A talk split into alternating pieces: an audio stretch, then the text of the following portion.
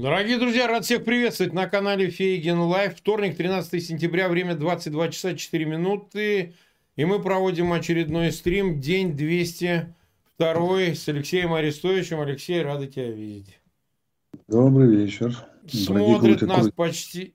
Да-да-да, смотрит нас почти 200 тысяч человек, 35 э, тысяч поставили лайки. У меня просьба к нашим зрителям, пожалуйста, подписывайтесь на канал Фейгин Live.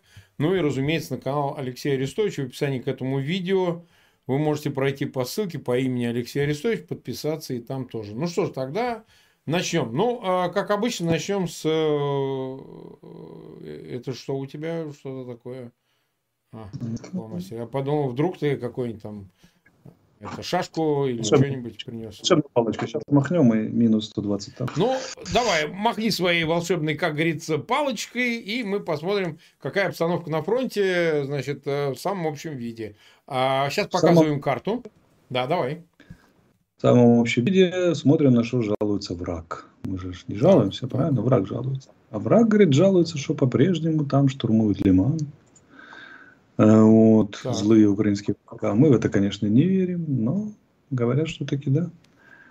И самое главное, они говорят, самое главное, они говорят, что внезапно, внезапно на северском направлении какие-то продвижения с нашей стороны, вроде как они говорят. Я не знаю, можно ли этому верить. Просто говорю о том, что обсуждают российские чат и пишут. Да, логика вся та же самая. То, то, то, что мы вчера подробно рассказывали, здесь повторяться нет смысла. Наши должны по логике отсечь ай. Нет. Вот внимательно на боровую. Видим? Которая вот, вот она севернее Славянска, сильно север. И на восток от Изюма. Да. На северо-восток. Вот там, говорят, жалуются враги, что как-то сильно расширился по плацдарм. Мол, угу. переправиться и закрепиться. Мол, это прямо на Сватово. Мол, это представляет ужасное для нас, для них. Э, с этим что-то нужно делать. Говорят они. Так. Мы, этого не, так. мы этого не говорим. Понятное угу. дело. Вокруг Лимана какие-то беды там у них и победы. Ну, может, тогда. И дальше они говорят, что как только Лиман будет взят, украинцы как побегут на Заречное, на Кременное. Прям не знаю, можно ли верить или нет. Дальше смотрим ну, Сиверск. Да. да, так, так. Северск. Но там, если посмотреть, смотри, вот мы представим себе, что побежали одновременно украинцы на Сватово, угу. от Купинска и на Кременную. Что произойдет? Надо на кто дорог всегда смотреть, потому что война всегда вдоль дорог идет. Особенно интересуют перекрестки Асватова на перекрестке сразу двух дорог крупных. То есть это узел, за узлы идет борьба. Сразу перерезается снабжение от Сватова на Северодонецк, да? что-то случается. Сразу от Сватова возникнет угроза на Старбельск по прямой доехать, как от Изюма доехали до Боровой, например. От Балаклеи, вернее, и до Купинца. То есть это выход на простор по дорогам наступления идет в 10 раз быстрее, чем по обычной местности. И рубежи там создавать сложно сходу. Всякое может случиться. Прям целое может обрушение еще дополнительный фронт. Хотя они туда, конечно, натаскали и пытаются обороняться, но то такое. Посмотрим. Но больше всего они боятся что ежели мы Лиман берем, то Ямполь, то как потом прибежим прямо на Кременную, как наступим на Лисичанск, Северодонецк и, э, и севера, и как отрежем их от Сватова, где у них основные склады, и оперативные резервы любят гулять, и все, прям горюшка какое-то может наметиться. Это же так можно до чуда играться, что будет взять Северодонецк или снова, который они доложили, что он никогда больше проклятому укропу не попадет. Но и там чудеса, чудесатые какие-то. Смотрим город Сиверск. Угу. Там спорное есть такое. Вот под этим спорным пишут злые языки с российской стороны. Просто цитирую. Ничего сами не утверждаем. Что там какие-то неприятности крупные. Настолько неприятности, что поперли резервы аж из самой ЛНР надо там чему-то противостоять. А почему? Потому что пленных много взяли там наши. Говорят, да. они лупят их сильно, но вот подскочили там, значит, помощнички, чтобы как-то это стабилизировать. Это хорошо. Идем южнее. Бахмут. Заявили эти добрые люди, что мы, они прямо вышли на Бахмута и прямо чуть ли не да, пробку взяли. Да. Сразу говорю, это брехня. Наш доблестный генштаб сказал, что все это вранье, как бы, да. Ему я верю гораздо больше, чем любым там этим самым каким-то атаки отбиты, как они говорят. Они действительно сосредоточили там ресурсы, они действительно пытаются давить, взять, им нужен хоть какой-то оперативный успех, они сильно рассчитывают на то, что сейчас все поменяется под Ободным, под Зайцевым, Бахмут окружит, Солидар возьмут, Красную гору возьмут, но по Солидарам им навешали, поэтому не получается. Напоминаю, что из 1300 километров фронта, 1390, это единственное место, участок километров 20, где они пытаются наступать. Все.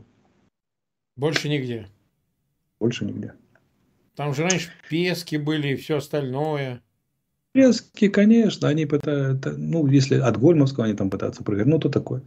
Значит, от Горловки, если это все очень маленькие тактические действия, это на уровне, знаешь, типа взвод Ивана Петровича пошел в атаку на, на Петра Сидоровича, это наступление ты не зовешь. Это такие типа подкошмаривания, мелкие тычки, попытки продвигаться в серую зону и так далее, далее, которые плохо для них заканчиваются. Заканчиваются выбитой пехотой, мы об этом говорили. Но, ну, тем не менее, подобного рода усилия они предпринимают еще в районе Песков, в районе, ну, там, условно, в районе Маринки, но все это сказки Венского леса. Значит, смотрим запорожское направление. Мы ничего не можем утверждать, но они утверждают, что мы как накопили там войск. Причем сделали это на ужасном на ужасном широком фронте. Угу.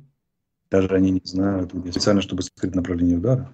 И очень боятся, что мы как ударим и как куда-то пойдем. Я не знаю, ударим или пойдем, честно. Район Но Угледара. Просто описываю то, что они говорят. Жалуются люди, говорят, что все ужасно и страшно. Теперь мы идем что? Идем на Херсонское направление. Там тоже чудеса чудеса. Злые языки утверждают, что с их же стороны, тут на карте такого нет, что от направления посад Покровского слегка украинцы продвинулись. Докуда говорить не буду, потому что не помню, признал у нас Генштаб официально или нет. Вроде как признавал, но по принципу не говорите, подставьте. Но говорят, что продвинулись сильно. Прямо вот этой дорожки М14 от Николаева прямо к Херсону. И там уже все совсем близко. Все очень плотно. А кроме того, там продолжается радостная стрельба чего? ПВО, артиллерии, финансов и все операции российским силам И силы эти колеблются. И радиоперехват ужасно жалуются, что по 10-12 погибли в день, опять нас обстреляли, опять деваться некуда, вообще воевать не может. Думали, что придет на ротацию, а прошло всего лишь 8 дней. Хотят нас отсюда выпускать. Мама, я бы давно хотел сбежать, но вот что не получается. А. По фронту как-то так. Операция продолжается, помним, да? Угу. Есть краткие опять этой операции. Форбс опубликовал, уж не знаю, где взял, но мне кажется, Форбсу можно верить. Зачитать? Да-да-да. Данным Генштаба, у Генштаба взял, говорит, с 6 по 11 сентября. Тоже на 2850 российских оккупантов? И 590 единиц техники, стоимость которых превышает 670 миллионов долларов. Самая дорогая потеря противника разовый комплекс радиоэлектронной борьбы Москва-1, 57 миллионов, уничтожили в Запорожской области, в Харьковской области сбит бомбардировщик Су-34 и потеряла российская сторона за, за, за вот этот короткий период. Один в Крыму упал, один сбит, по-моему, Запорожской, один в Харьковской. Или два в Харьковской, сейчас не помню. 36 миллионов. И кон, контрбатарейная радиолокационная система Зоопарк-1М 25 миллионов. Всего против, потери противника. Это не только наступление, но большей частью в зоне наступления нашего. 86 танков, 158 боевых бронированных машин, 106 артиллерийских систем, 159 автомобилей, 46 единиц другой техники. Не вся техника уничтожена. По данным аналитического проекта Орикс, они очень нудно и прискіпливо считают. Есть такие люди. 6 по 10 сентября украинские военные захватили 129 единиц техники, которые Forbes оценивает 104 миллиона, в том числе 9 гаубиц самоходных М100С и М100Б. Это буксируемые, буксируемые. На сумму свыше 43 миллионов это только то, что попало на видео и четко запруфлено, зафиксировано, привязано к местности. Тогда я реально больше. Реально могу сказать, что мы захватили техники ну, да, минимум на две бригадки. От банкового, не механизированного. И это очень хорошо пойдет нам, и считайте, две новые бригады укомплектованы. Это очень хорошо. Это большой подарок. Как это да. Российская Федерация, основной поставщик техники для, после Соединенных Штатов для украинской армии. А по некоторым категориям мы первые. первые. Ну, как-то так. Так, понятно. А, мы в эфире 10 минут, и 360 а, тысяч человек нас смотрят, больше 90 тысяч поставили лайки. А, ну, тут пишут про звук. Ребята, ну, как можем, как можем. Тут э, разные вмешиваются обстоятельства. Вот и у Алексея. Так что не обессудьте. Сейчас, по-моему, хорошо, нормально слышно, так что продолжим. А вот смотри, э, ты видел, что началось обострение на армяно-азербайджанской границе, и чем это примечательно? Ну, понятно, там своя война.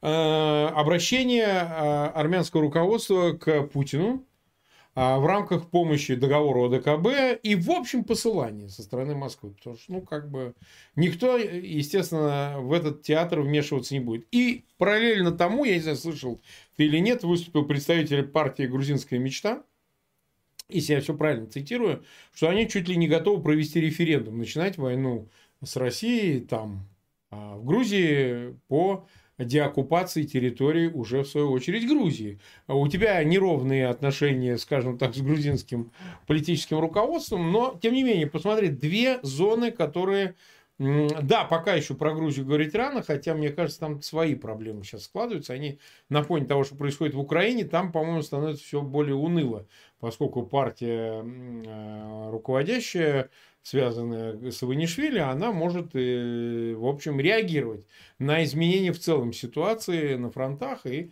в общем, как-то учитывать это обстоятельство и в собственной внутренней политике, чего нельзя исключать. Но и одновременно с тем, что, очевидно, э, говорят о том, что э, Москва намерена поменять Пашиняна, там называют фамилию Варданяна Рубена, бывшего из стройки диалога, который отказался от российского гражданства, сейчас находится в Армении. В общем, все это направлено в том числе и на смену руководства для чего? Чтобы получить лояльное руководство, которое поможет Армении войти в состав России. Ну, такой компенсаторный элемент, ну, союзное государство, естественно.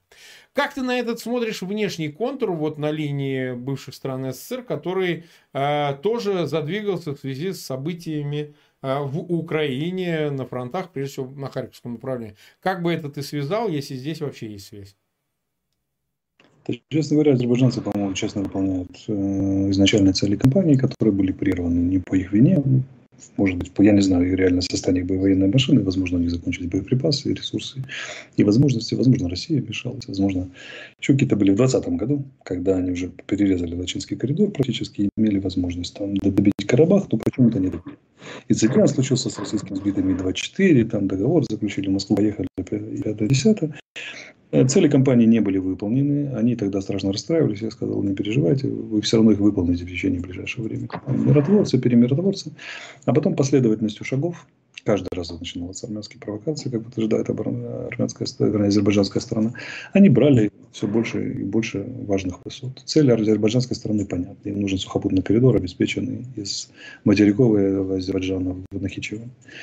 И в, в, в этот коридор уже готовы инвестировать и инвестировало, по крайней мере, политически очень сильно российское руководство, которое договорилось с турецким и азербайджанским, их, на мой взгляд, ходит, ну, просто еще одну транспортную артерию, как для нефтегаза, так, для, так и для грузов, которые везут грузовики, в перспективе железную дорогу проложить и так далее.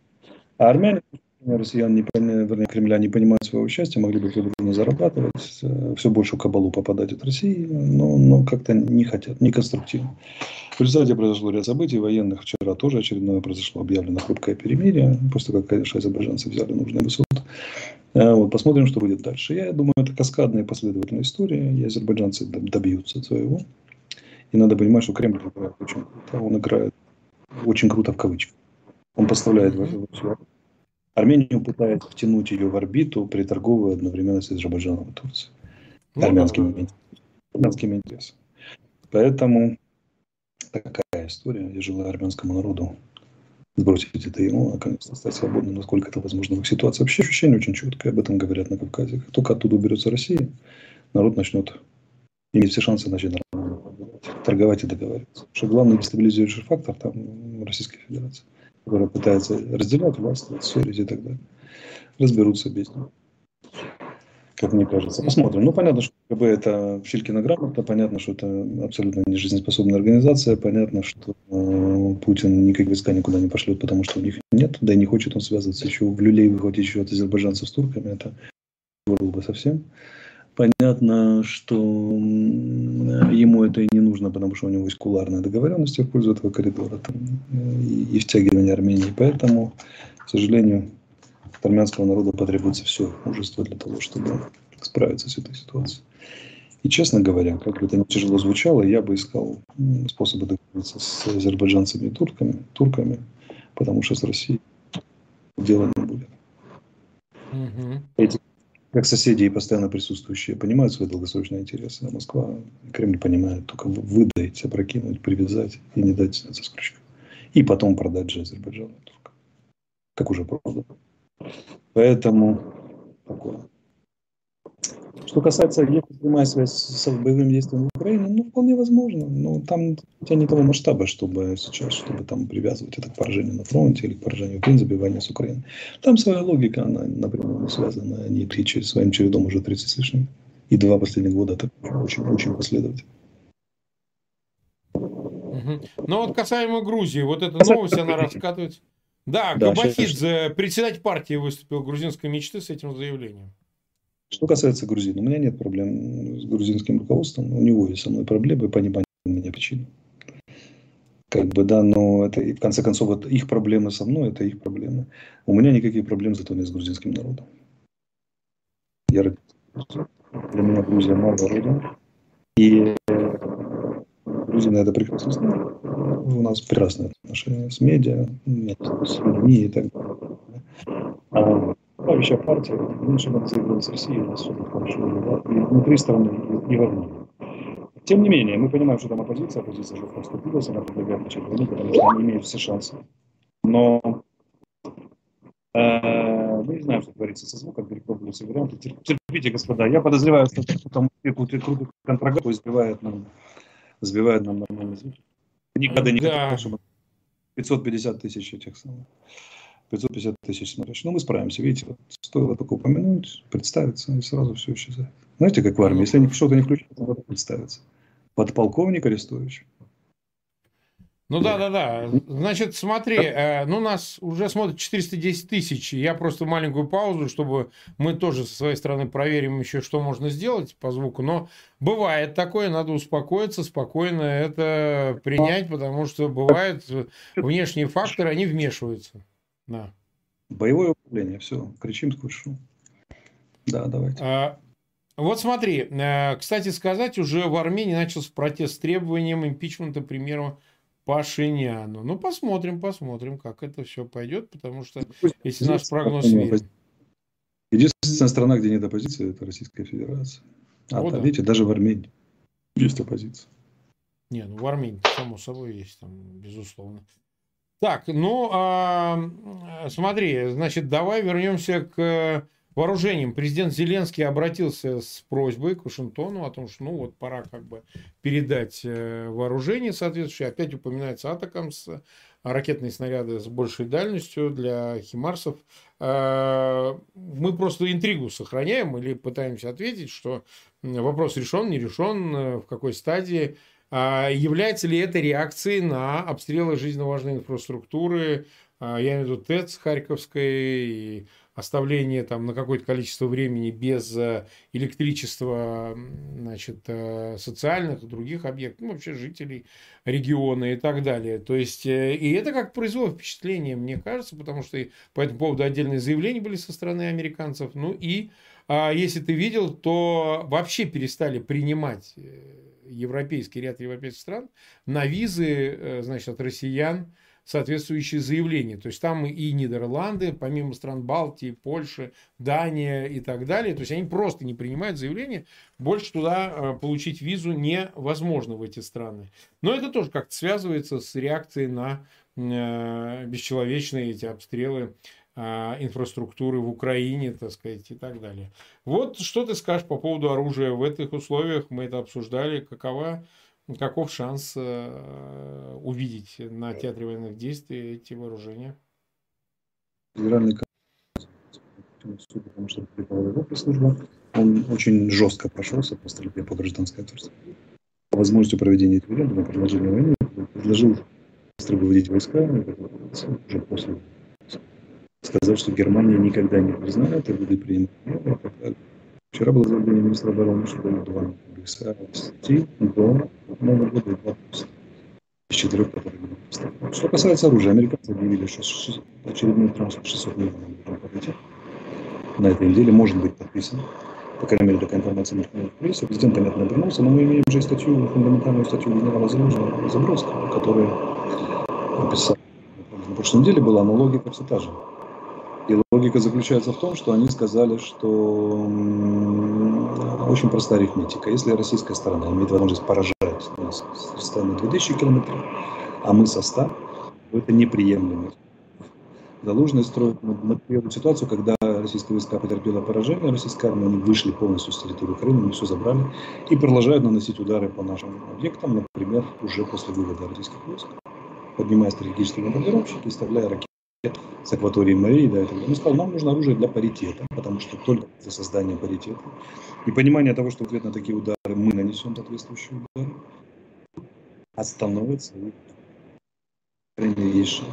Без этого шансов очень вот в этой логикой руководствуется военно-политическое руководство Украины. На этом мы настаиваем. В первую очередь. Э, Алексей, э, э, вообще не слышно. Если честно, тут адище творится в чате, поэтому... А, ну что? А вот сейчас, да, надеюсь, ставил получше. Ну, э, просто у нас сегодня, уважаемые друзья, есть проблемы со звуком, но я надеюсь, мы их преодолеем. Мы их, надеюсь, преодолеем. Э, э, значит, э, у меня тогда следующее. Сейчас же слышно, по-моему. Сейчас более или менее нормально. А... Одну секунду еще. Относительно переговоров, давай еще раз это обсудим. Вот э, глава МИД э, Украины Дмитрий Кулеба э, в своем интервью заявил о том, что цели России остаются неизменными. Это полное поражение или перезагрузка Украины, в кавычках он это Э, называл. То есть, э, фактически Дмитрий Кулеба отреагировал э, на вот эти постоянные заявления страны Москвы, раздающиеся о возобновлении переговоров. Понятно, что на фоне того, что происходило на Херсонском направлении, я извиняюсь, на Харьковском направлении, это объективно, объективно, так сказать, объясняется, что они пытаются вовлечь любыми путями, то есть почти мольбами в эти мирные переговоры украинскую сторону. В каком состоянии вообще ситуация, изменилась ли она, и на твой взгляд, как чем объясняется и активность Москвы, ну, помимо того, что мы понимаем, что они терпят поражение, во всяком случае, как минимум на одном из направлений в Харьковской области, э, вот что здесь можно добавить? Разгромом оно характеризуется и управляется, которые они потерпели на Харьковском направлении. Перспективы разгрома минимум на еще двух направлениях, Херсонском и еще одном, которого они так боятся. Э, вице-премьер наша по евроинтеграции Ольга Стефанишина сегодня сказала, что россияне запросили переговоры после начала, после осознания масштаба Харьковского разгрома, но украинская сторона им отказала. Президент добавил, не напрямую, но комментируя визит Блинкина, он добавил так, вот, если Франция эту мысль собрать, выглядит так, что вообще разговоры даже о переговорах возможны только на одном условии, когда российская армия убралась с территории Украины полностью, включая Крым и Донбасс тогда, возможно, мы пойдем на переговоры. Возможно.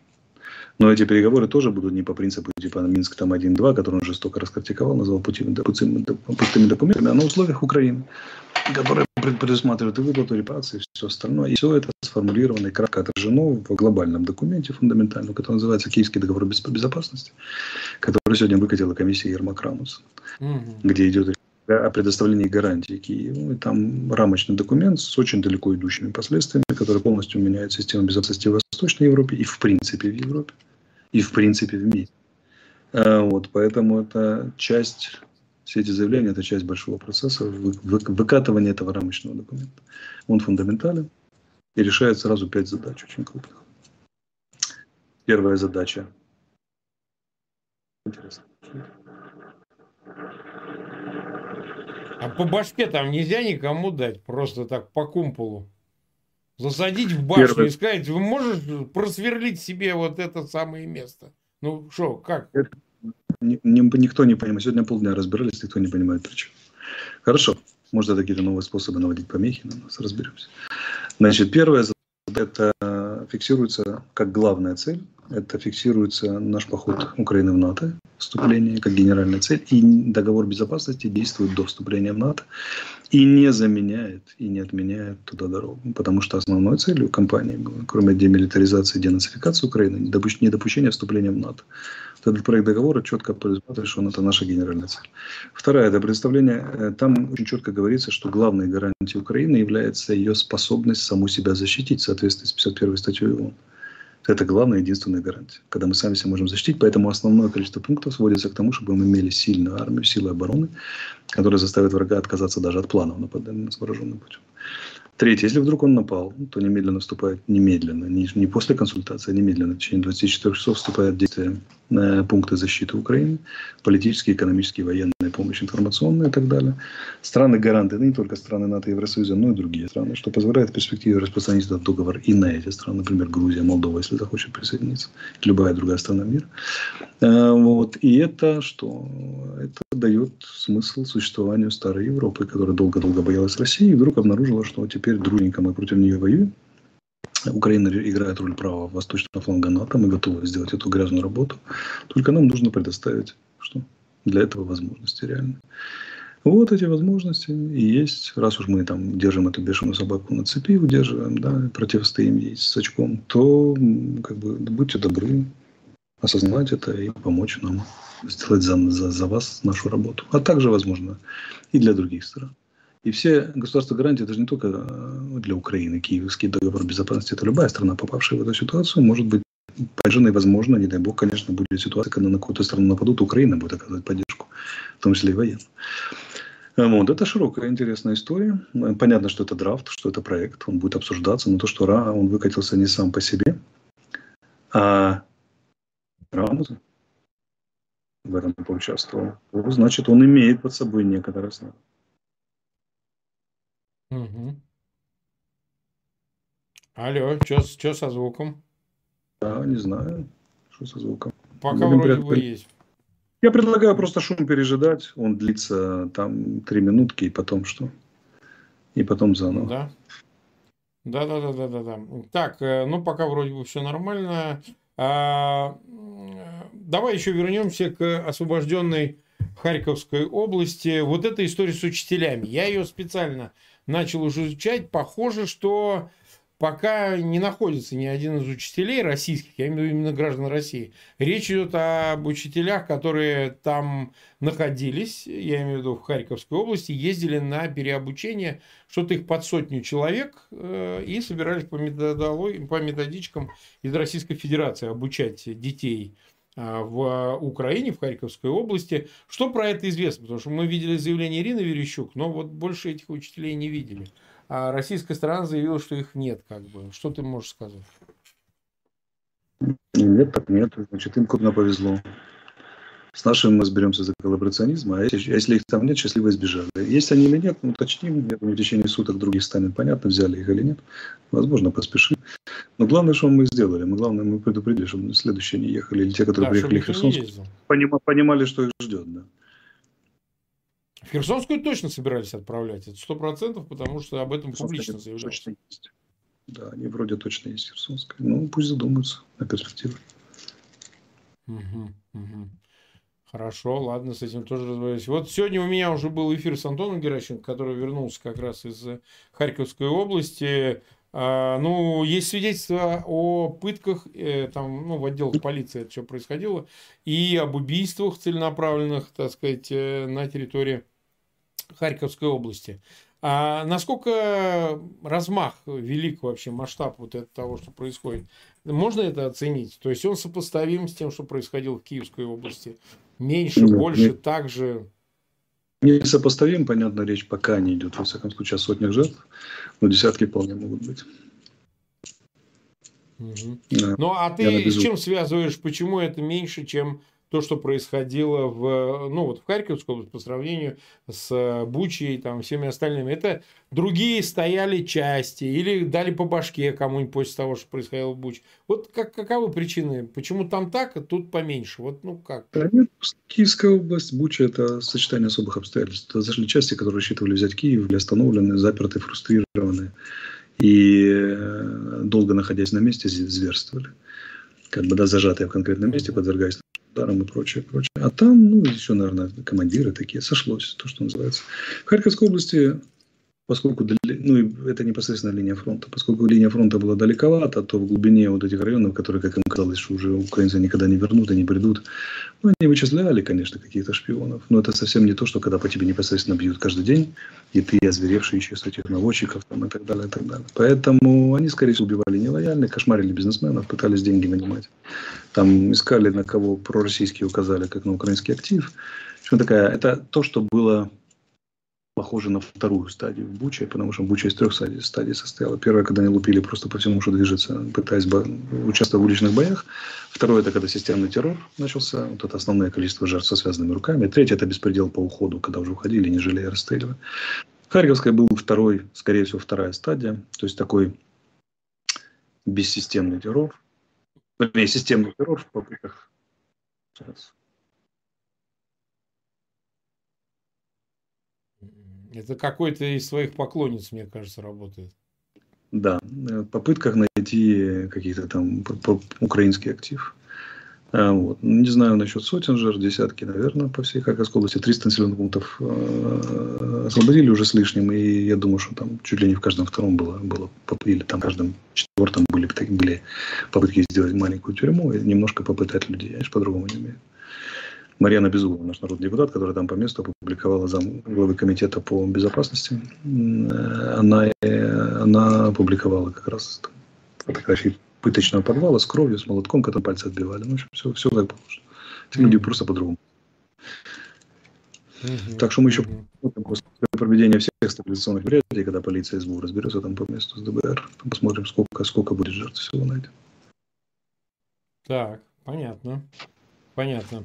Я думаю так, у нас мы 32 минуты в эфире, нас смотрят 427,5 тысяч, больше 140 тысяч поставили лайки. Но сегодня у нас как-то неудачно получилось со звуком. Я предлагаю, завтра же у нас будет эфир, правильно?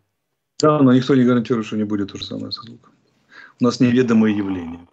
А мы пошлем правильных людей, чтобы наладить это все. Мы можем на дистанции это обеспечить. Попробуйте, в всяком случае. Ну, в любом случае я предлагаю завтра а, значит, провести этот эфир в 22, как обычно, у нас ничего не помешает. Мы займемся всеми этими вопросами. Я прошу не нервничать наших зрителей. Э, всякое бывает. Знаете, у нас сегодня уже 202 день, и поди бывают и такие проблемы, но у нас впереди еще такое же количество, а может и больше. Бог знает. Но в любом случае мы как-то это преодолеем. Я благодарю всех зрителей, благодарю Алексея Арестовича. А у меня просьба, пожалуйста, ссылки на этот эфир, тем не менее, пожалуйста, размещайте в своих аккаунтах в социальных сетях и группах. Обязательно подписывайтесь на канал Фейгин Live и на канал Алексея Арестовича. Вы можете пройти и подписаться на его канал э, в описании к этому видео. Все, увидимся завтра ровно в 22, как обычно. Всех жду. Пока.